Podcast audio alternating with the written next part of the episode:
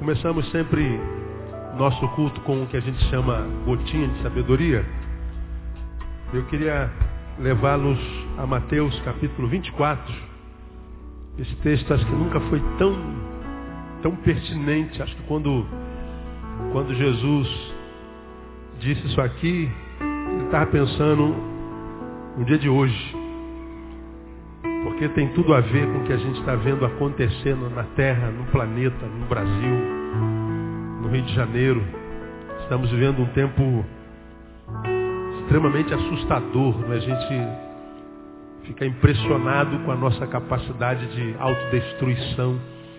Nenhum, nenhuma raça no mundo, nenhum ser vivo na Terra tem um poder de autodestruição semelhante ao ser humano nos lugares mais selvagens das selvas mundiais você não vê essa capacidade de autodestruição. E essa capacidade de autodestruição, essa capacidade inerente a qualquer um de nós, capacidade de acabarmos conosco mesmos, aquela ideia de nós destruirmos aquilo que é eu, é aquilo que é em nós, é uma coisa cada vez mais desenvolvida nas relações humanas. Eu acho que tem a ver com o que está escrito aí em 24 de Mateus, capítulo 24, versículo 12. Todos conhecemos esse versículo de cor. E nesse versículo está escrito assim. E por se multiplicar a iniquidade, o amor de muitos o quê? Esfriará. Vamos todos juntos, vamos lá? E por se multiplicar a iniquidade, o amor de muitos o quê? esfriará. Diga, o amor se esfria quando a iniquidade se multiplica. Amém? Senta um pouquinho, vamos, vamos falar cinco minutinhos sobre isso aqui.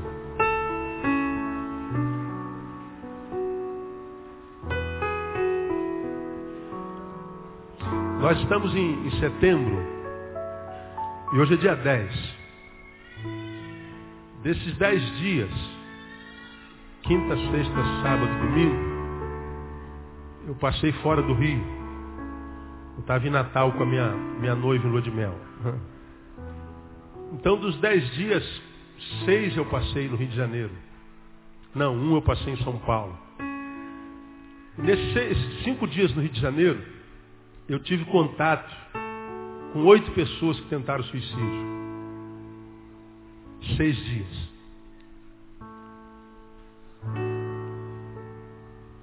Mais de uma tentativa de suicídio por dia. Não aqui na igreja. Pessoas que nos ouvem pelo site, vocês não têm nenhuma noção de onde as mensagens da nossa igreja têm chegado. Vocês podem imaginar, mas vocês não têm noção onde tem chegado isso. Vocês não têm noção do que a palavra ministrada na sua igreja tem feito no mundo. Algo assustador e tremendo. E eu me orgulho muito disso. Vocês não podem dimensionar o que é isso. E nessas oito pessoas que, que tentaram suicídio, nenhuma delas conseguiu, graças a Deus. Você já aprendeu que um suicida, quando quer se matar, ele não quer matar a vida, ele quer matar a dor. Ele quer matar o vazio. Ele quer matar o desespero que se instaurou dentro dele. Ele quer matar esse completo vazio que causa uma ausência de razão para continuar vivendo. Ele quer matar isso. Porque ele olha para si e diz, eu não tenho razão para estar aqui. A minha vida não tem sentido, perdeu sentido. A vida se ausentou de mim. E aí, porque ele vive uma desgraçada ausência de vida, ele prefere a morte. Como eu tenho pregado aqui, pior do que a morte é a ausência da vida. E essa ausência da vida no ser humano, ela não se instaura da noite para o dia. A gente vai morrendo devagarinho, todo dia um pouquinho. São pequenas mortes que vão se instaurando no nosso ser. E a gente não percebe. E essas pequenas mortes, elas vão se instaurando à medida que a gente vai deixando as coisas principais. A gente vai ah, se afastando do que é primordial na vida. Você já aprendeu aqui que a coisa principal é fazer da coisa principal a coisa principal. E quando a gente vai deixando a coisa principal em secundário na nossa vida, as coisas secundárias vão tomando o lugar da principal e a nossa vida acaba por se tornar uma vida de segundo escalão, uma vida sem sentido. Uma vida cujo alvo já não existe mais. A gente acorda e empurra com a barriga. Aí isso vai acontecendo todo dia um pouquinho.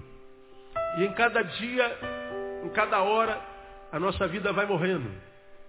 É não morrer, mas é um morrendo, é no gerúndio, né?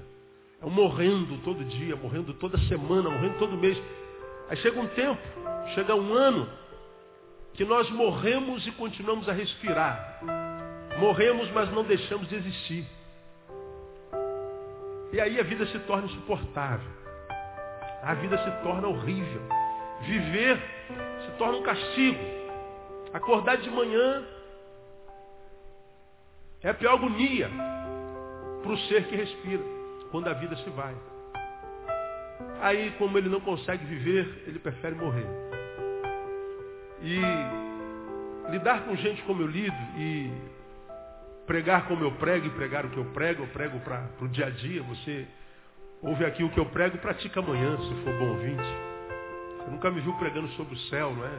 O céu tem ruas de ouro, paralelepípedos de cristais. O cara não tem nem pão francês para comer, eu vou falar de rua de ouro, de não cabe, na, minha teologia não cabe, o céu está lá. Se você aceita o caminho, como é o nome do caminho? Jesus, amém ou amém?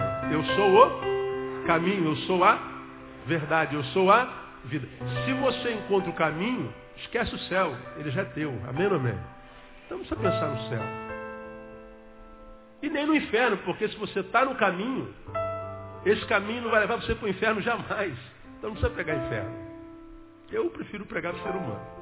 Isso causa uma identificação muito grande, porque é raro a gente ouvir isso no, no, no meio evangélico hoje, em qualquer canto. E parece que as pessoas, cada vez que acordam, imaginam que o Neil vai dar resposta para todas as questões da vida, o que não é verdade. Eu tento dar, eu tento fazer o melhor, mas às vezes eu mesmo me assusto com a capacidade de autodestruição que o ser humano desenvolveu no caminho. Aí essa semana todos nós acompanhamos. Porque se a minha vida perdeu sentido, evidentemente que a vida do próximo, muito mais. Ora, se a minha vida não vale nada, imagina a sua. Se eu não valorizo a minha própria, a tua, então você, você não é. Aí nós acompanhamos essa semana um pai e uma madrasta que mataram seus dois filhos esquartejaram-nos e os pedaços dos seus corpos botaram dentro do saco de lixo e foram espalhando na cidade para que eles não fossem descobertos. E esses dois meninos, que têm idade minha filha menor, procuraram o conselho tutelar e a conselheira tutelar disse que eles estavam ludibriando a realidade para ter lucro pessoal nisso, mandaram de volta para casa. Eu imagino que essa mulher deve ter morrido junto com essas crianças. Com a diferença que eles morreram a morte de verdade, ela morreu a morte de mentira, o que é pior ainda, ela está morta. E aí, na minha cabeça, eu acho que você na sua também, a gente fica tentando alcançar a possibilidade de imaginar um pai matando um filho esquartejando. Você consegue imaginar um negócio desse? Nem na nossa imaginação passa.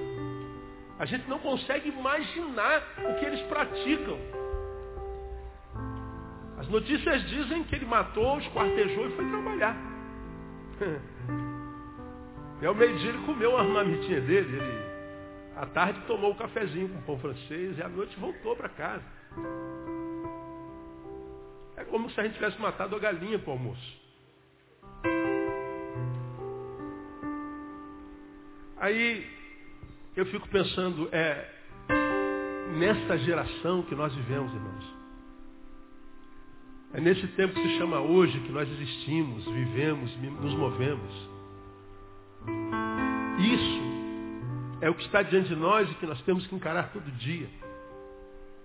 Essa é a nossa realidade. Esse casal de pais, como eu disse no tempo da morte de João Hélio, são nós. Eles fazem parte da nossa raça, da nossa laia. Nós somos eles. Nós matamos aqueles meninos. Foi um ser humano que matou aqueles, aqueles meninos. Nós somos seres humanos.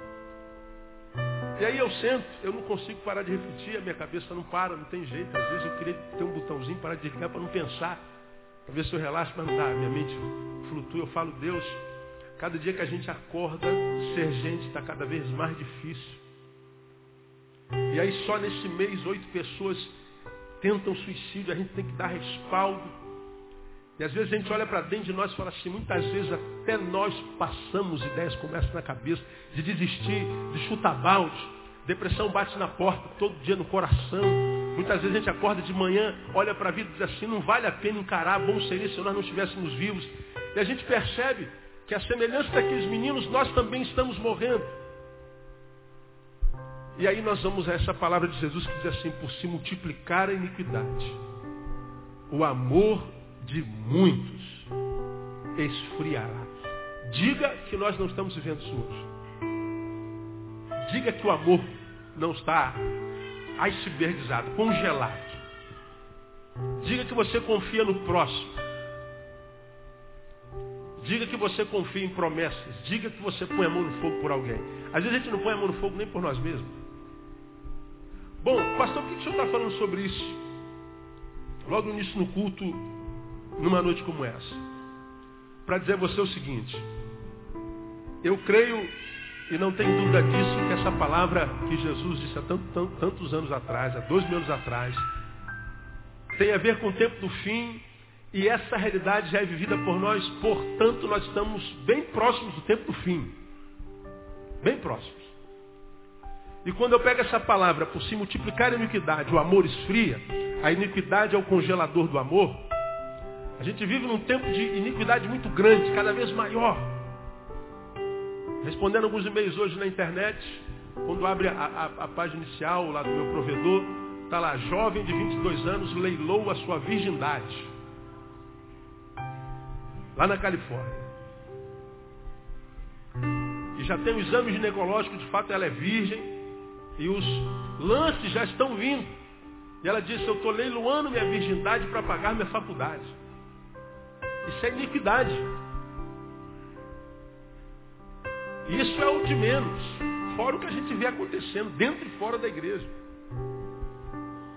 Fora o que você sabe, que você pratica, imagina que ninguém sabe, muito menos o tolo, chamado Jeová, cujos olhos estão em todo lugar e a gente pensa que ele é cego. Né?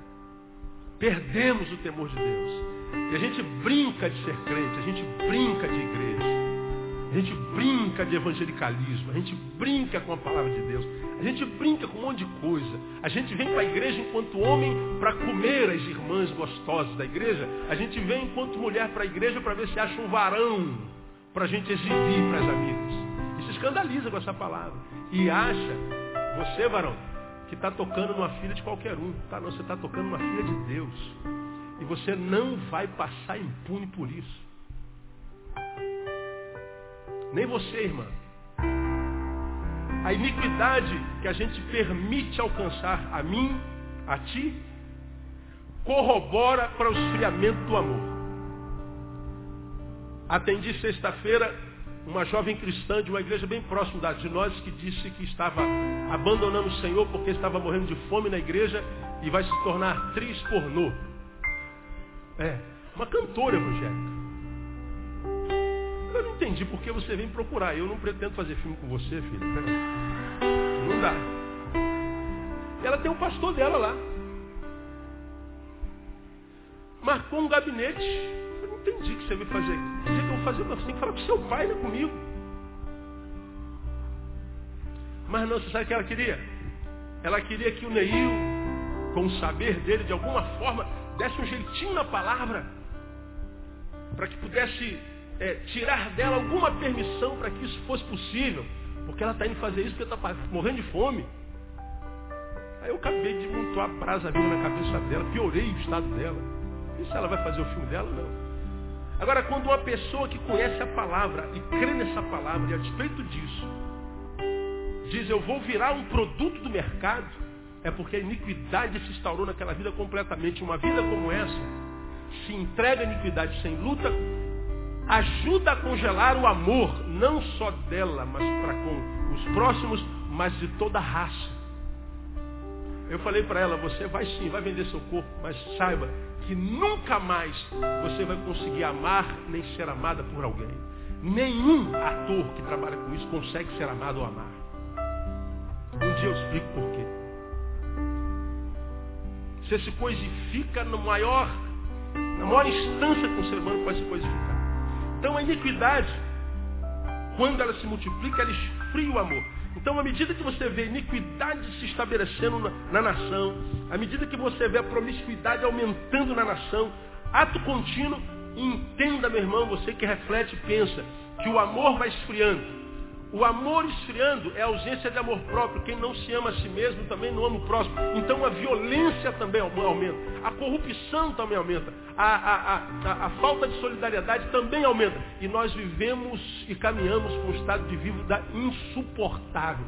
Vamos chegar a um estado social insuportável. Aí você diz, pastor, e agora? Já que o senhor está dizendo essa desgraça toda aí, o que, que a gente faz? Ora, lute contra a iniquidade. Se você tem amor no teu coração, por alguma coisa ou por alguém, alimenta esse amor. Não abra mão do amor que você tem no teu coração. Não abra mão do amor que você tem por uma amizade, por um amigo. Não abra mão dessa amizade por nada. Porque essa amizade alimenta o teu ser com o amor que ele sente por ti e você por ele. Se você ama uma mulher, ama um homem, não abra mão do amor dessa pessoa por nada. Só porque ele olhou para o lado, porque ela olhou para o lado, não abra mão do amor. Não abre espaço no teu coração para outros sentimentos que não amor. Se você ama o que você faz, o seu trabalho, se ama o seu ministério, se você ama o seu cachorro como eu amo o meu, meu cachorro é quase um filho. Escandalize se você quiser. Mas você sabe, eu chamo o Shadow de Shadow Barreto. Shadow Barreto. E quem tem cachorro entende o que eu estou falando. Quem não tem cachorro não adianta, não vai entender jamais. Só o dia que tiver um cachorro. Então se você tem amor no teu coração, meu irmão, segura esse amor, esse amor daqui você não sai, daqui ninguém te tira, porque é o amor plantado no nosso coração que nos livra da iniquidade e nos impede de transformarmos-nos no homem pedra.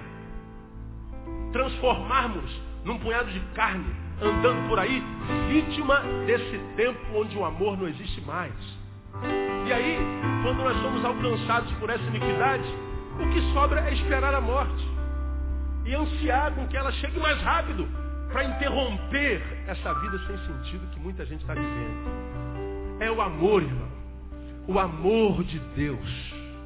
A Bíblia diz que Deus amou o mundo de tal maneira ele não conseguiu ficar inerte, calado, parado. Ele teve que agir. A Bíblia diz que ele deu seu filho unigênito para que todo aquele que, não pere, que nele crê não pereça, mas tenha vida eterna.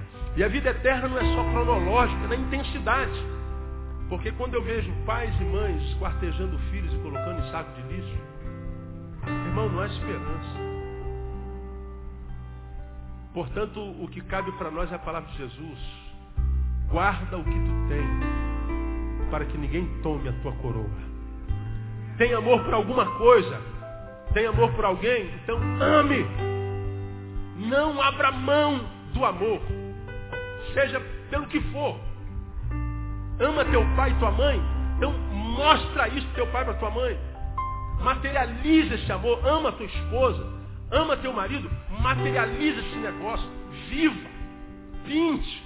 Cante. Declame esse amor, vive esse amor, porque a Bíblia diz, por se multiplicar a iniquidade, o amor de muitos esfriará. E nessa manhã eu disse para Deus, Deus, o meu não vai esfriar jamais. Porque quando a Bíblia diz, o amor de muitos esfriará, ele está dizendo, nem de todos esfriará. E eu falei, o meu não vai esfriar, não vou abrir mão de amar de jeito maneira. Eu vou amar, irmão, até o fim da vida, no nome de Jesus. Porque eu sei que eu faço parte da mesma raça desse casal de pais. Se aquele casal de pais teve coragem e a malignidade de esquartejar dois filhos, eu também tenho. Você também tem. Não, eu não, pastor. Sim, você sim. Você pode não saber disso e nem acreditar nisso. Mas você tem. Então, se eu sei que enquanto ser humano eu posso praticar um mal tão perverso, eu vou ouvir o que o Evangelho diz, negue-se a si mesmo. Toma a sua cruz. E siga Jesus, irmão. Porque Ele é o amor de Deus personificado, encarnado, materializado, para que quando nele crescemos e perto dele andássemos, Ele está dizendo, o amor no teu coração nunca, jamais vai se esfriar. Se o amor de muitos se esfriará, está dizendo que nem de todos. E eu, particularmente, disse ao Senhor, o meu não vai esfriar. Eu não abro mão dos meus amores no nome de Jesus. Então, irmão, você que está aí abrindo mão da amizade, abrindo mão da esposa, abrindo mão do marido, abrindo mão da igreja, abrindo mão do, do irmão, abrindo mão do, da profissão, abrindo mão, seja lá do que for, que você ama por coisas secundárias, deixa de ser burro.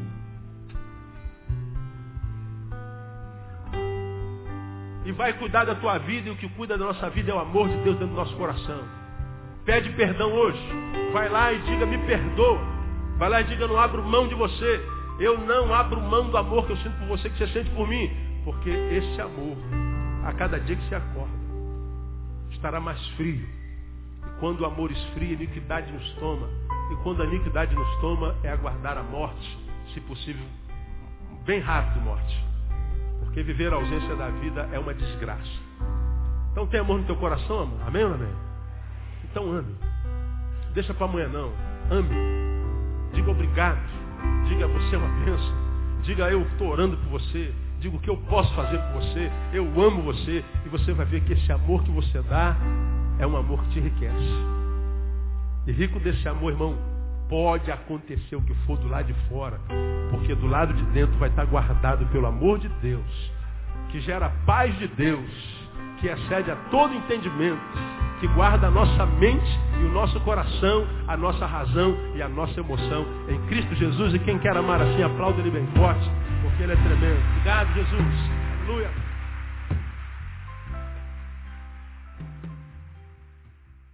Vamos a Marcos capítulo 6, irmãos. Eu quero terminar um estudo hoje sobre o pão de Deus, quando ele o multiplica. Nós, para quem está vindo aí pela primeira vez, estamos nesse estudo desde o dia 9 de julho, né? portanto, pouco mais de dois meses. Nós estamos estudando sobre o pão de Deus, quando Deus multiplica e tomando por base a, a primeira multiplicação de pães que Marco registrou no capítulo 6, a partir do versículo 30. E nós aprendemos que haviam ali, segundo o texto, 5 mil homens, mas nós aprendemos que Naquela conjuntura social, mulheres e crianças não eram contados em, em, em nenhuma pesquisa e não entravam em nenhuma porcentagem. Mulheres e crianças não eram contados. Mas a maioria dos historiadores acreditam que naquela primeira multiplicação de pães, pelo menos 15 mil pessoas estavam ali. E nós aprendemos que o pão não é só aquele feito de trigo.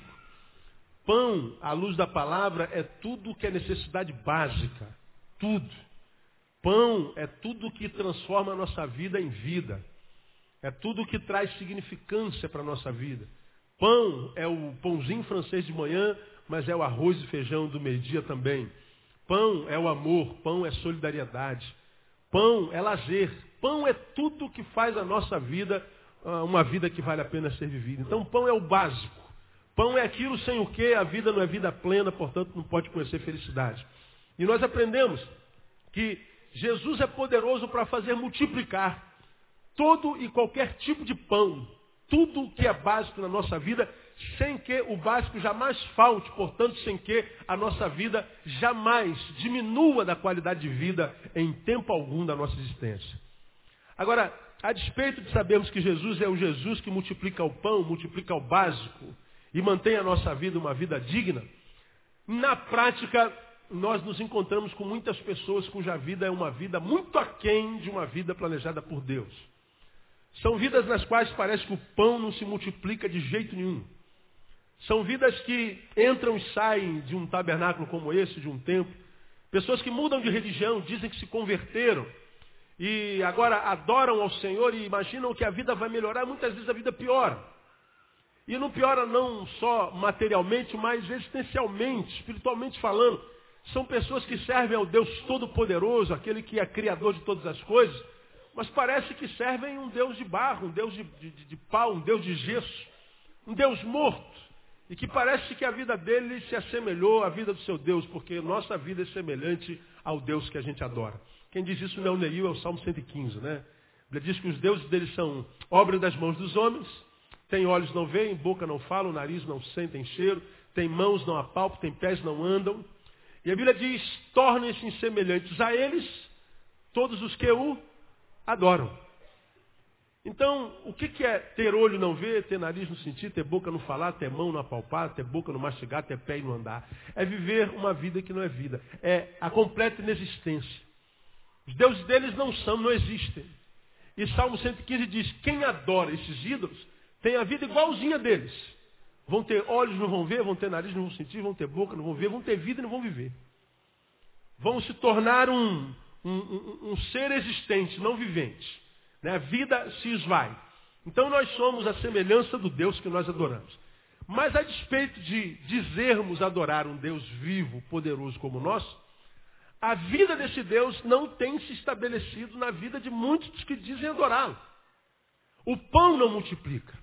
E a gente aprendeu nesses meses todos, cada quarta-feira um tópico, quando é que o pão de Deus é multiplicado na nossa vida? Quando é que cinco pães e dois peixinhos são multiplicados ao ponto de alimentar 15 mil pessoas? Quando é que o básico, essencialmente básico, não falta? Quando é que a vida não diminui? Pão de Deus, quando é que Deus multiplica? Nós aprendemos, em primeiro lugar, que o pão de Deus, ele é devolução do que nós o entregamos. Me permitam fazer essa recapitulação rápida. O pão que Deus multiplicou lá na primeira multiplicação, só o fez porque cinco pessoas que trouxeram pães, duas pessoas que trouxeram peixe, entregaram os cinco pães e entregaram os dois peixes. E os apóstolos colocaram na mão de Jesus. Jesus só pode multiplicar o que a gente coloca na mão dele. O que não está na mão dele, ele não rouba da nossa mão para multiplicar e nos devolver. Então a gente vê muita gente com problemas financeiros que é, não multiplica, não desenvolve, porque suas finanças não estão na direção de Deus. São tuas é essencialmente teu, é problema teu. Jesus não tem acesso à tua vida financeira. Então não tem como ele multiplicar o que não está na mão dele. Tem gente cuja vida pessoal está estancada, porque a vida não está na mão de Deus. Tem famílias que estão estancadas, amarradas, porque a família não, estão, não está na mão de Deus. Tem, tem, tem, tem ah, pessoas cujo presente está amarrado, porque o presente dele não está na mão de Deus. Tem pessoas que não se libertam do passado, porque o passado não está na mão de Deus. Tem pessoas que não conseguem sonhar mais com o futuro, porque o futuro não está na mão de Deus. Nós nos encontramos com muitos crentes que querem viver carreira solo. Eles acham isso o máximo. Não dependo nem de Deus. É, você é o seu próprio Deus. Portanto, você está muito mal de Deus. Porque a gente não precisa ter fé para servir a Deus, eu tenho atendido. É só pensar um pouquinho, irmãos. É, é, é só você olhar para a natureza. A gente, a gente pisa na terra, não pisa? Pelo menos pisava, agora é tudo asfaltado. Eu sou do tempo que tinha terra de jogar bola de gude, búlica, finca, né? lembra disso? Hoje não tem jogar peladinha na, na rua com golzinho, hoje não dá mais. Ah, ah, mas, é, teoricamente, a gente pisa na terra. A terra, ela produz o alimento, que é o, a, o mundo mineral, produz o alimento para o vegetal. Essa planta aqui, não essa aqui porque essa aqui é artificial, mas quando ela é verdadeira, ela é plantada na terra. Esse reino vegetal se alimenta do mineral. O mineral alimenta o vegetal. O animal se alimenta do vegetal. E o ser humano se alimenta do quê? Do animal. Então o reino mineral serve ao vegetal, que serve ao animal, que serve ao humano.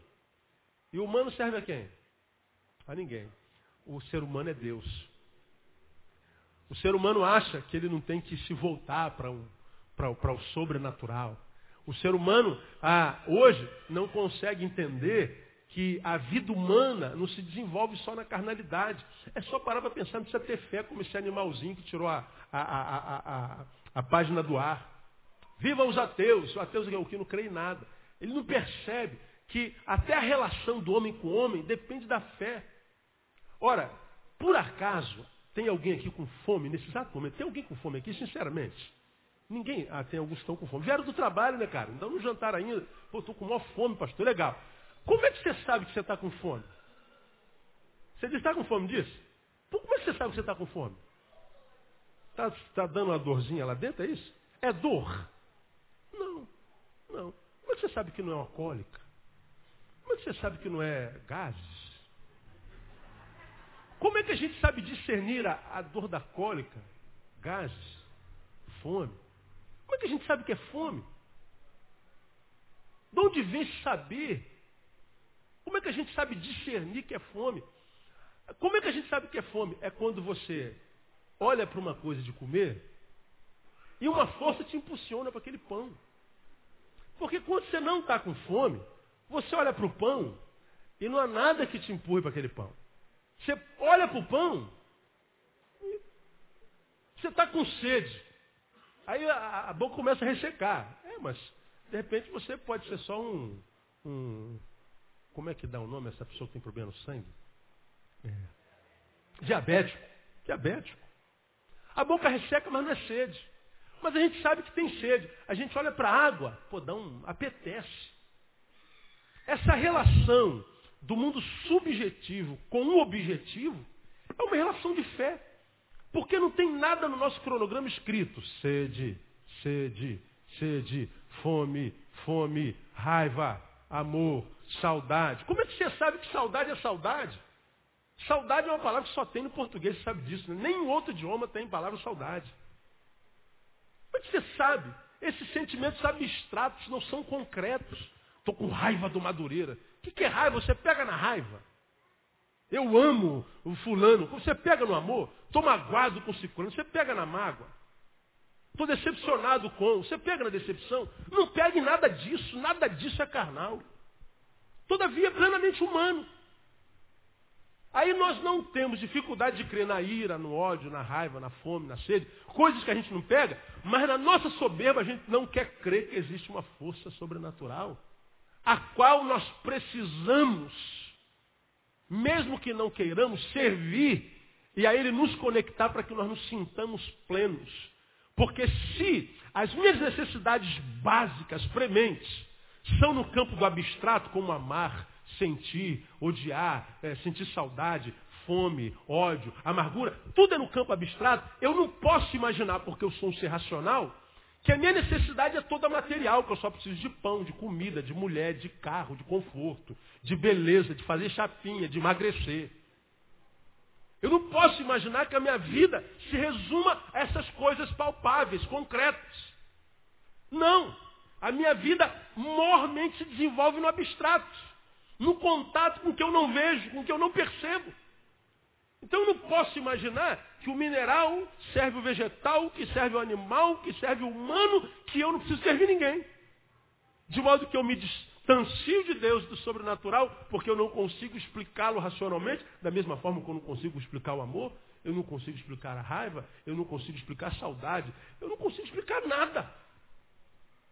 Mas eu creio na saudade, eu creio no amor, eu creio no ódio mas eu não posso ter fé. Eu não posso crer contra a minha razão, diria o cientista. Alguém aqui já leu o livro Deus, um Delírio, de Hawkins? Ninguém. Mas também não vou dizer para você ler, não. Ele, ele é um, um ateu que escreveu Deus, um delírio. Ele pega as suas teses científicas para justificar a existência do não Deus. Aí veio, veio ah, esqueci o nome do outro autor, colega dele de faculdade de desde sempre, professor, doutorado em Harvard, e escreve outro livro cujo tema é O Delírio Hawkins. Hawkins escreveu Deus, um delírio, promulgando o ateísmo científico, e ele diz que agora vai agir como os crentes. Ele vai se tornar um proselitista. E ele no prefácio do seu livro diz assim, Todo crente todo cristão, todo que tem fé, que lê esse livro, ao acabar de ler esse livro, não terá mais fé. Então eu converti ao ateísmo. Ele falou que vai ser um proselitista. E o livro dele tem algumas coisas até interessantes, um livro grande. Mas depois eu li de Eckhart, que é também um doutor na mesma área dele, biofísica, que escreveu Hawkes, um delírio. Hawkes escreveu Deus, um delírio, e ele escreveu Hawkes, um delírio. E o livro de Eckhart, que escreveu Hawkes, um delírio, se tornou um best-seller maior do que o de Hawkes, que está sendo quase que envergonhado. E é interessante como a mesma ciência que por um é usado para dizer Deus não existe, é usado pelo outro para provar que Deus existe. E o que isso prova? Prova simplesmente que crer na existência de Deus ou não é uma opção. É uma decisão. Como disse alguém, outro cientista disse, eu estou cansado de ver essa discussão sobre Deus existe ou não existe, porque toda vez que alguém com a sua sabedoria quer provar que Deus existe, aparece alguém que quer provar que Deus não existe. Ou toda vez que alguém quer provar que Deus não existe, aparece alguém que quer provar que Deus existe. E aí, quando um tenta desmascarar o outro, Deus já não é mais o assunto. Agora o assunto é quem é mais sábio que quem. Aí eu diria simplesmente o seguinte, eu não quero mais provar se é mais sábio ou menos sábio quem quer que seja. Eu decido simplesmente crer. E quando a gente crê, ele se revela a nós pela sua palavra. A Bíblia diz, provai e vede. O quê? Que o Senhor é bom. Para a gente ver que o Senhor de fato é e é bom, a gente primeiro precisa o quê? Provar. E a gente prova como? Pela fé. É crer contra toda a lógica, irmão. É simplesmente crer. A fé não é justificável. A fé não é explicável. Eu não entendo o que é fé, eu não sei dizer o que é fé, eu não sei explicar o que é fé. Eu sei que quando a gente decide crer, essa fé revela a Deus ao nosso coração. E quando a gente conhece esse Deus, não há outra forma senão entregar a nossa vida na mão dele. Nós, na mão de Deus, vamos ser supridos por esse Deus. Quando é que Deus, irmão, multiplica o pão na nossa vida? Quando nós entregamos o pão na mão dele.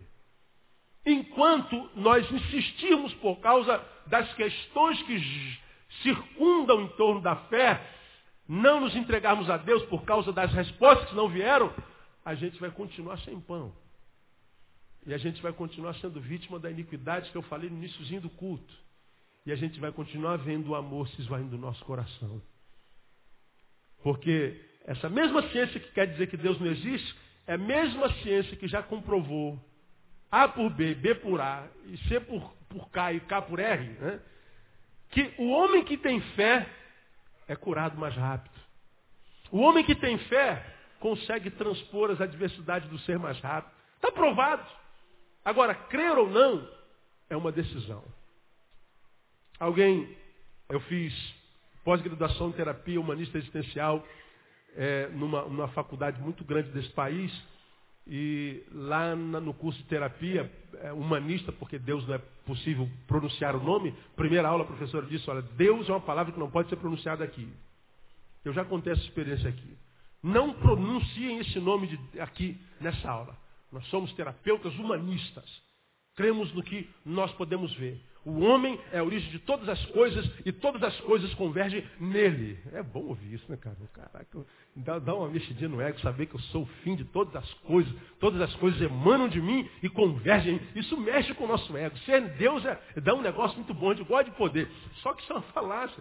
Nós somos um Deus tão porcaria, se a tua unha encrava, filho. Acabou. Se o siso dói, ele só dói de madrugada, ou alguém já viu o siso do de manhã cedo? Não dói. O siso só dói de Quando o dente dói, acabou a idade. O que sobra é desespero, pavor.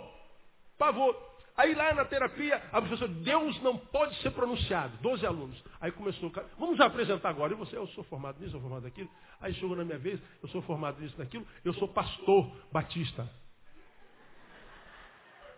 Aí, aí caiu uma penumbra, uma nuvem. Eu falei, meu Deus, eu falei para o cara não falar. Pastor, o senhor ouviu o que eu disse? Problema nenhum, professor. Se vai falar de Deus aqui, não serei eu. A senhora pode ter certeza. Não quero saber de Deus nessa aula. Aí todo mundo ficou meio bolado. Ué, mas o senhor não quer saber de Deus? Eu não, Deus não precisa de mim. Ele é. Não, mas isso é o senhor que está dizendo. Sim, ele é. Quem é, não precisa provar nada. Quem vive tentando provar alguma coisa para quem quer que seja é porque não acredita no que é. Né? Como disseram a Jung, o senhor acredita em Deus? Não. Como o senhor não tem fé em Deus? Não. Eu não tenho fé em Deus. Deus é. Se eu sei que ele é, não preciso nem mais crer. Ele simplesmente é. Acabou. Aí você sabe que no final do curso, quando acabou o curso, a professora falou assim para mim, pastor, olha, ora por mim lá na sua igreja. Eu fui a sensação da, da não estou falando isso para minha, para minha glória, não, mas foi, foi, muito, foi muito bom o curso que eu fiz há alguns anos atrás, já temos isso. E a ideia de que não crer em Deus não é questão de, de fé ou não fé, é questão de soberba humana. A ideia de que nós somos a coroa de tudo, quando a Bíblia diz que nós somos a coroa da criação, está dizendo que nós somos a excelência. Deus fez o bolo e colocou a gente como a cereja. Para dar o toque final. Aquela pontinha vermelha que dá uma diferença visional tremenda. Ele está dizendo, vocês são a cereja. Vocês são a, o que é de mais bonito. Vocês são a, a rosa. Vocês são, mas não que vocês sejam melhor do que o bolo. Porque o que alimenta é o bolo, não é a cereja. A cereja realmente joga fora. Não é? Não que nós sejamos os melhores. Então, deixa eu falar para você. Se Deus colocou essa palavra aqui no meu coração, trouxe algum soberbo aqui hoje para ouvir isso. Algum mitidão para ouvir isso. Metido é melhor que todo mundo, que acho que todos nós aqui fazemos lavagem cerebral em todo mundo. Eu não creio em nada, não creio está com essa vida que você está aí, ô Zé Mané. Que tem que mentir até para sua esposa de que você está mal. Tem que mentir para os seus amigos de que você é feliz. Porque você não pode dizer que tem um buraco enorme, um buraco dostoiévskiano, né, dentro de você. Que foi Dostoiévski que disse que todo homem carrega em si um buraco do tamanho de Deus.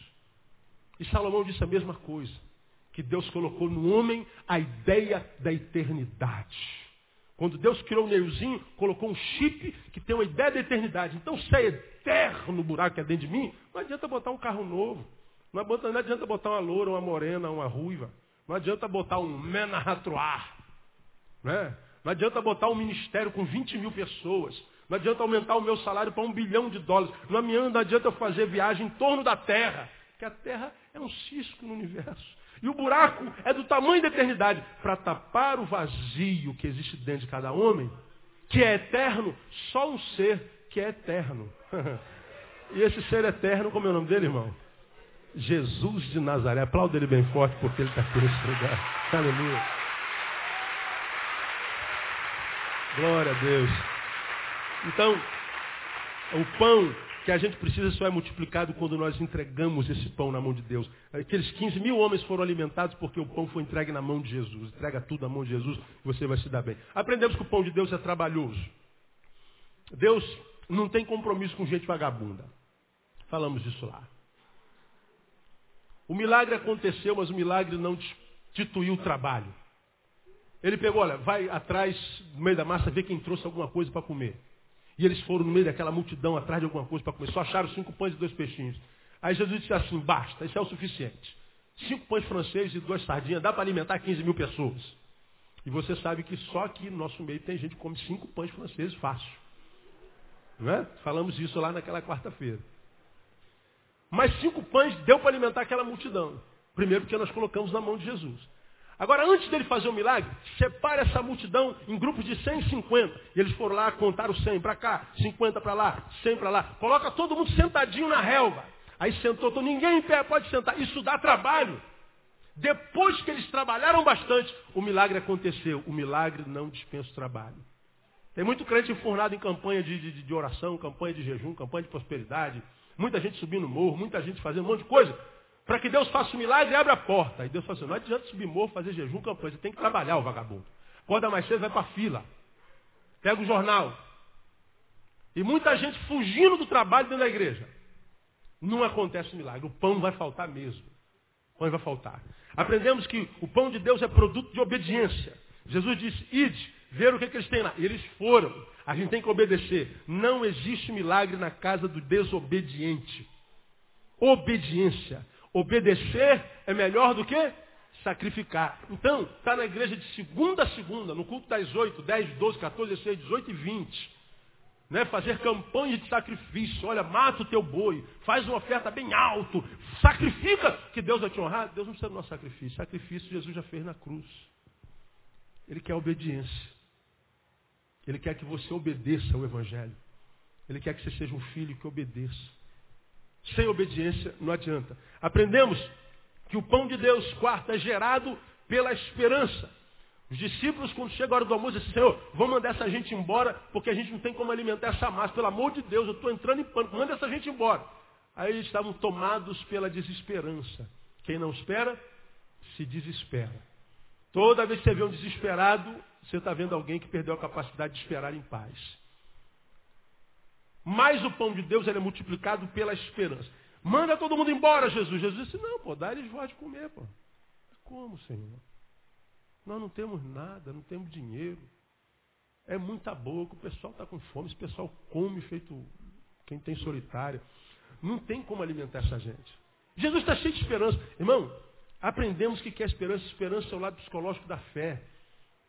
A, a, esperança é crer contra o óbvio, crer contra o lógico, crer contra, contra todos os indícios. Está todo mundo caminhando para lá, mas o teu coração, porque com essa palavra diz, não, a vontade de Deus é para lá. E você vai remar contra a maré, na esperança de que o Senhor vai honrar a sua palavra.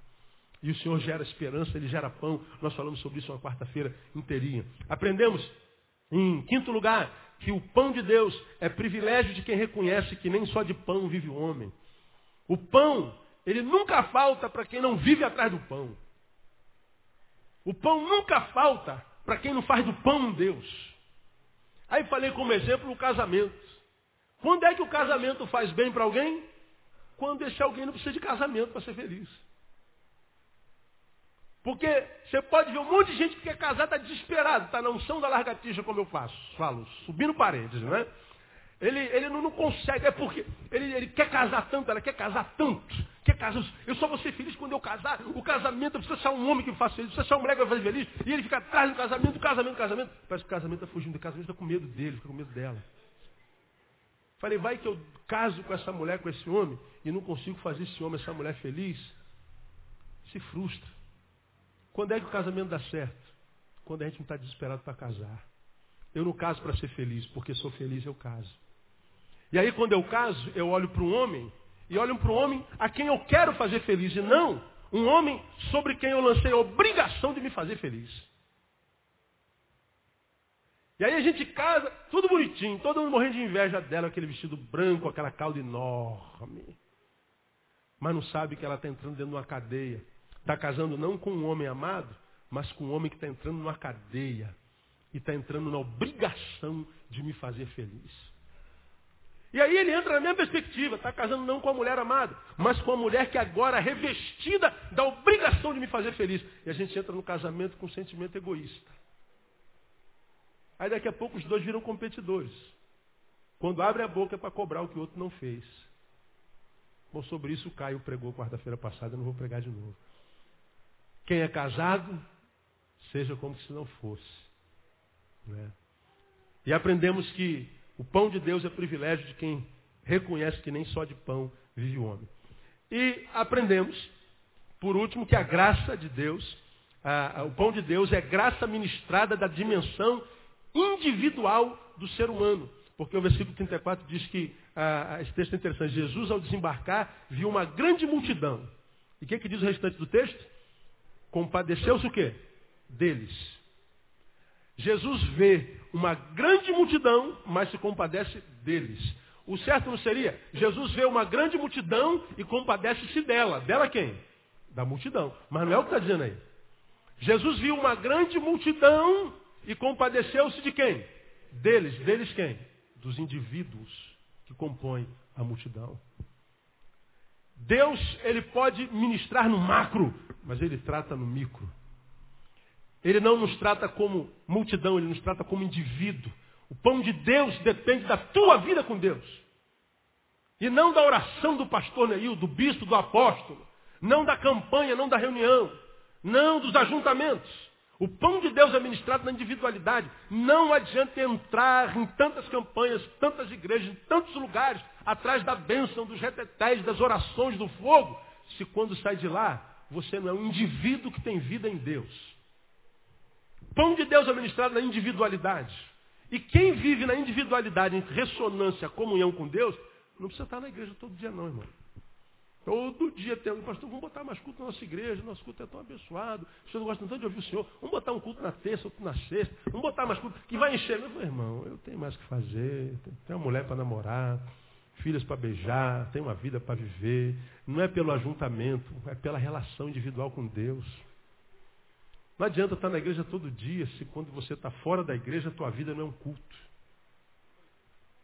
É na individualidade. Eu quero terminar em último, dizendo que o pão de Deus é certo. Acabou. Não tem como não chegar à sua mão. Se tudo que você ouviu aqui for realidade na tua vida. É certo. Os apóstolos estavam desesperados. Muita gente para comer, nós não temos como dar comida para essa gente toda. Jesus disse, dá-lhe voz de comer. Eles falaram assim, Onde é que nós vamos arrumar 200 denários para comprar de pão? 200 denários é o salário de 200 dias. Um ano tem 365. 3, 6, 9, 12, 15, 18. Para alimentar aquela multidão, era necessário o salário de quase sete meses. Quanto é que você ganha em sete meses? Era o que precisava gastar para alimentar aquela multidão toda. Aí Jesus fala assim, dá-lhes voz de comer. Então na cabeça do homem lógico, que só consegue visualizar o que os seus olhos veem, não consegue ter a visão além do alcance, ver com as lentes espirituais, com os olhos da fé, ele só consegue ver o que está diante dele. Então, a vida dele é marcada pela dúvida. Mas esse texto diz, filhos, não duvidem. Quem multiplica o pão sou eu. E para Deus não há nada impossível. Quem crê, diga, eu creio. Fala assim para o irmão que está do seu lado, irmão, creia nessa palavra, o pão vai ser multiplicado. O pão é certo. Portanto, a ordem é não duvide. Não duvide, não duvide, não duvide. Na Bíblia nós temos alguns exemplos de pães que chegaram na hora derradeira, na hora exata. Quando você lê, por exemplo, Êxodo capítulo 14, o povo está fugindo de Faraó. Faraó se arrepende e vem atrás para matar o povo inteiro. Aí eles olham para frente tem um mar. Olha para trás tem faraó. E agora? Se correr o bicho pega, se ficar o bicho come. Então a gente ora que o bicho foge, né? Vamos orar que o bicho foge. Aí Moisés fez isso. Senhor! Aí Deus fala assim, Moisés, por que clamas a mim, Moisés? Isso não é hora de orar, Moisés. Diga aos filhos de Israel que marchem. Mas, Senhor, meu Deus, Deus às vezes parece que não sei, né, cara? Deus tem umas ordens assim meio louca. Deus parece que não, não entende as coisas, né, cara? Jesus dá umas ordens meio esquisitas. Mas Jesus parece que é meio retardado. Não entende as coisas que estão tá acontecendo. Como é que eu vou marchar? Eu vou marchar para onde? Do lado tem cadeia de montanhas. Atrás tem os faraó. Como é que eu vou marchar para dentro do mar? Marcha, filho. Marcha. Mas para onde? Marcha. E eu gosto muito da interpretação desse texto que alguns rabinos fazem. Porque o texto diz que Deus mandou Moisés estender o cajado para o mar.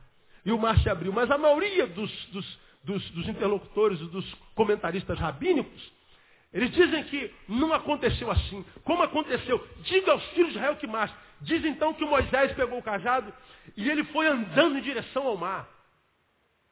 Deus mandou marchar? Então marche. Ele foi marchando para dentro do mar. Ele foi entrando dentro d'água. Ele foi entrando dentro d'água. E a água veio subindo. A água veio subindo. Deus mandou marchar. O pão de Deus é certo. E ele está marchando. E a água está subindo. E ele tinha tudo para retroagir. Ele falou, não, Deus mandou marchar. Ele foi marchando, marchando, marchando, marchando. A água tapou. Quando faltou o último fôlego, o mar abriu. O pão de Deus chegou. Sabe por que chegou?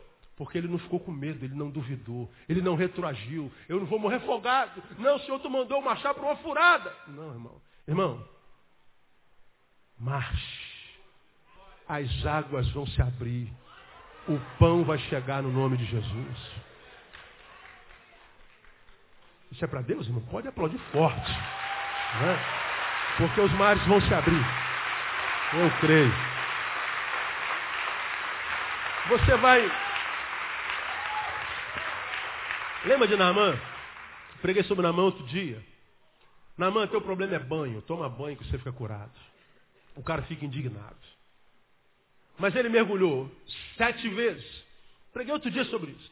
Imagina Naamã. Ele mergulhou a primeira vez e olhou, nada. Mergulhou a segunda, nada. Nem uma feridinha sarou. Terceira, quinta, nada. Ah, estou pagando mico aqui, meu soldado, meu eu vou parar de mergulhar. Eu imagino que cada mergulho que ele dava, ele olhava para ver se estava é, curando. A cada mergulho saía uma feridinha, nada. Diz o texto, quando ele deu o último mergulho, o sétimo, eu fico imaginando o sétimo, acho que ele teve vontade nem de levantar. Eu falei, meu Deus, se eu levantar e não tiver curado, que mico que eu paguei aqui, meu Deus do céu. Ele devia ter, ele ficou mais tempo embaixo d'água no último mergulho, você pode ter certeza.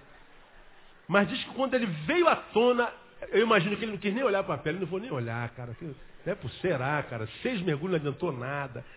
Aí diz o texto que quando ele olhou para a pele dele, a pele dele estava como a pele de um menino, como a bundinha de bebê.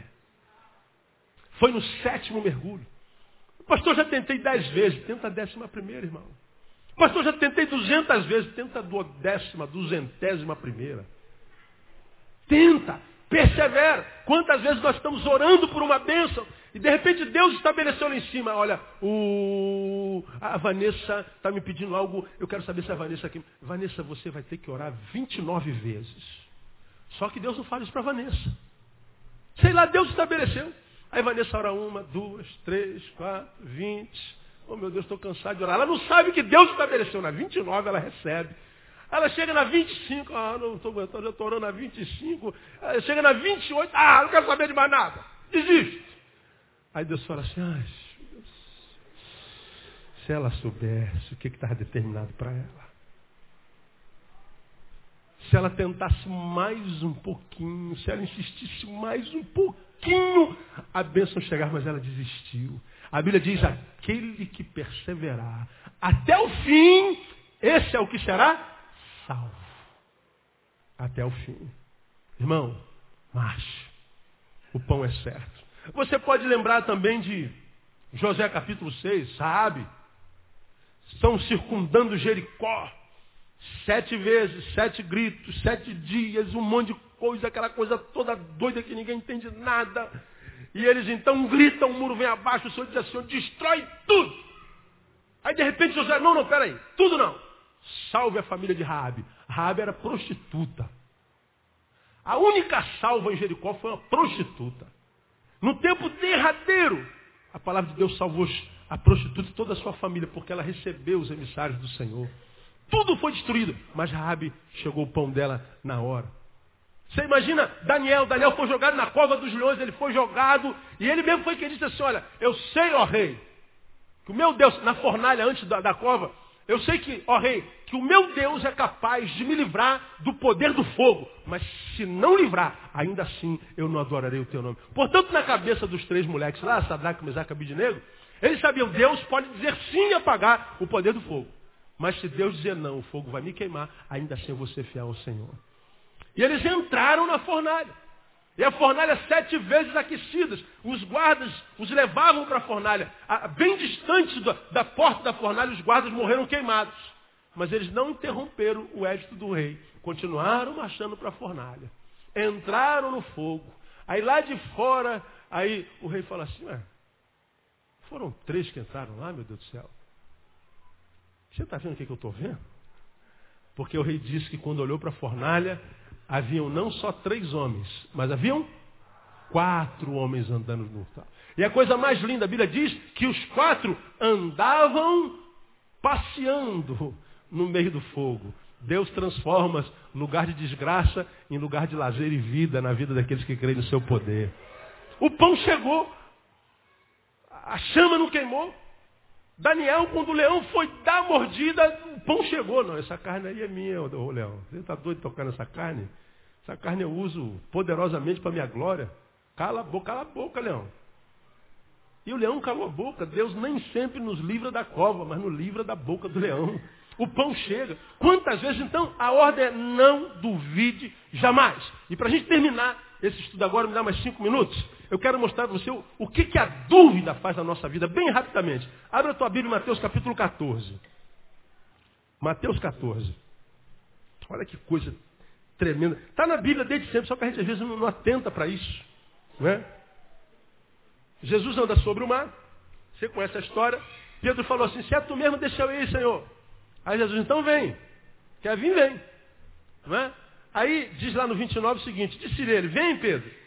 Descendo do barco, Pedro descendo do barco, e andando sobre as águas foi ao encontro de Jesus. Agora veja. Mas sentindo o vento, teve medo. E começando a submergir, clamou, Senhor, salva-me! Imediatamente estendeu Jesus a mão, segurou-o e disse-lhe, leia para mim isso que Jesus disse, irmão. Homem de pouca fé, porque o quem? Duvidaste. O que, que a dúvida fez? Interceptou o milagre. O que, que a dúvida faz na nossa vida? Intercepta o milagre. O milagre está desenrolando, eu estou andando sobre as águas. Você imagina ali, você pisar na água e não afundar. Ele está andando, enquanto ele olhava para Jesus e o mar estava encapelado. Mas quando ele tirou os olhos de Jesus e olhou para os problemas, ele teve medo. Começou a submergir. Tirou os olhos da fonte. E aí ele duvida. E o milagre, e a dúvida interceptou o milagre. Quantas pessoas, irmãos, nas quais Deus começou uma obra excelente e a sobra foi interrompida. A despeito da palavra falar, aquele que começou em vós, a excelente obra é o quê? Fiel para completá-la até o dia de Cristo Jesus. Ele é fiel para completar, mas a dúvida intercepta o milagre. Veja uh, Mateus capítulo 21. Pula aí algumas páginas. Mateus 21.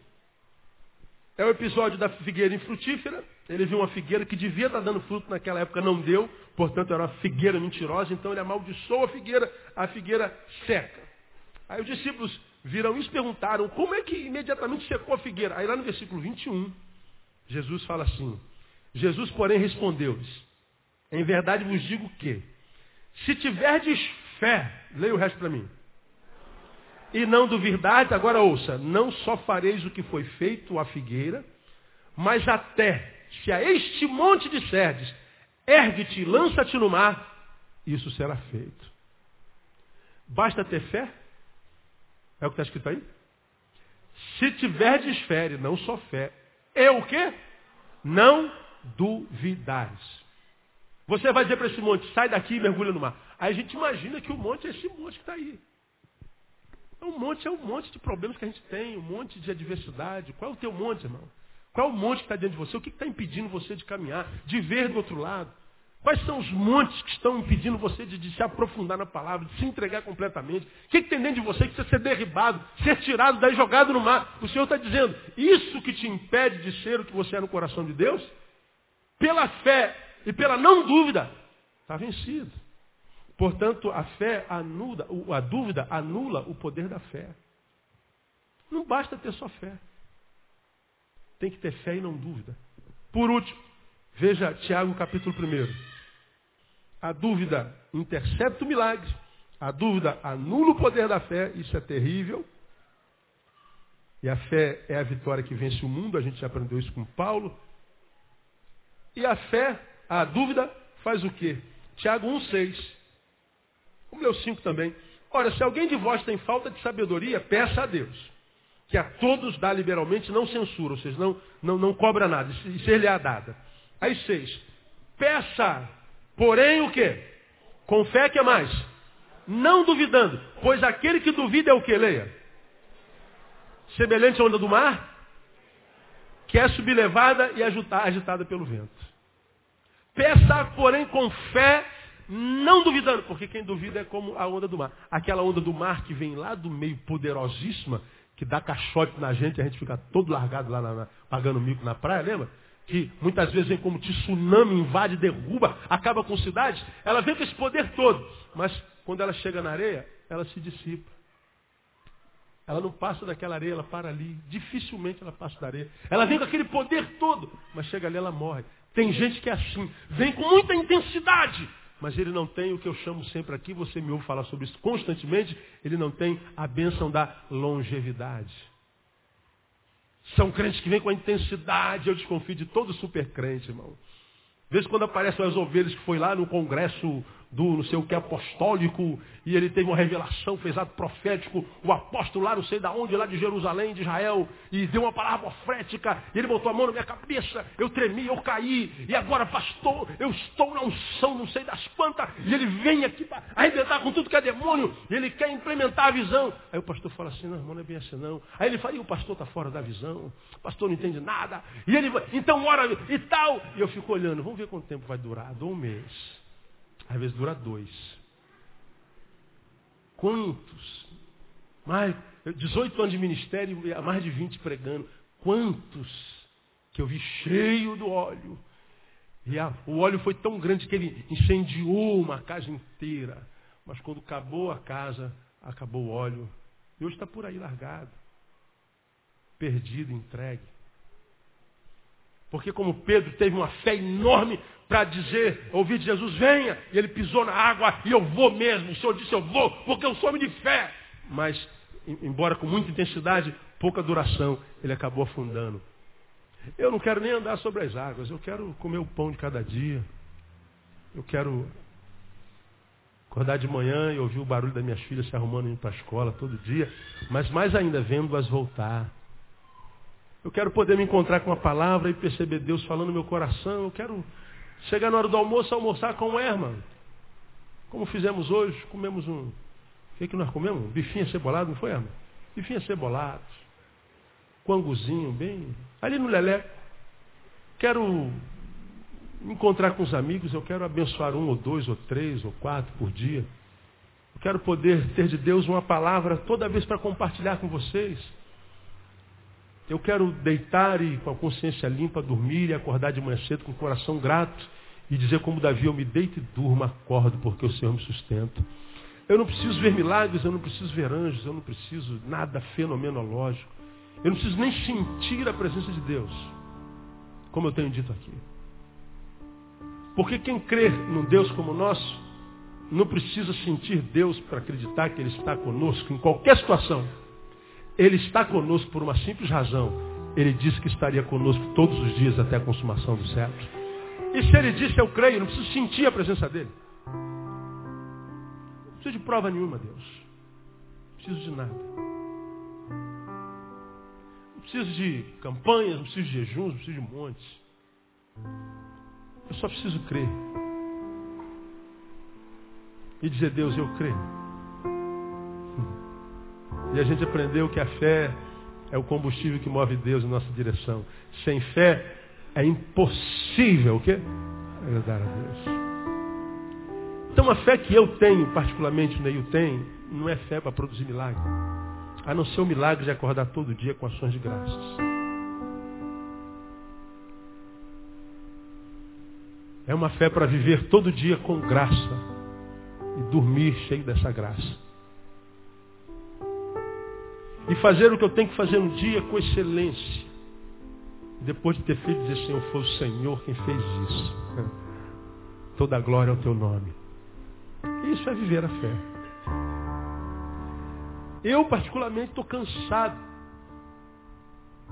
de ouvir, venha para este congresso, você nunca mais será o mesmo. Caraca, eu ouço isso há, meu Deus, há 20 milhões de anos. Porque se eu for esse que eu sou, amanhã eu estou bem.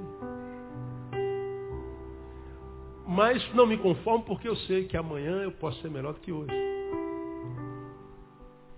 Não que eu queira que o amanhã seja melhor que hoje, porque hoje foi mal. Não. Eu quero que amanhã seja melhor que hoje, porque eu sei que o Deus que eu sirvo, a despeito do bom hoje que eu tive, pode fazer do meu amanhã um amanhã melhor ainda. E um amanhã melhor ainda, não é almoçar não com Hertz, mas almoçar com o governador Cabral. E almoçar no restaurante da Zona Sul e comer um cardápio chique. Olha, meu dia foi muito melhor hoje. Ó, porque eu almocei. Não almocei com um mecânico desse, da perna dura. Almocei com o governador.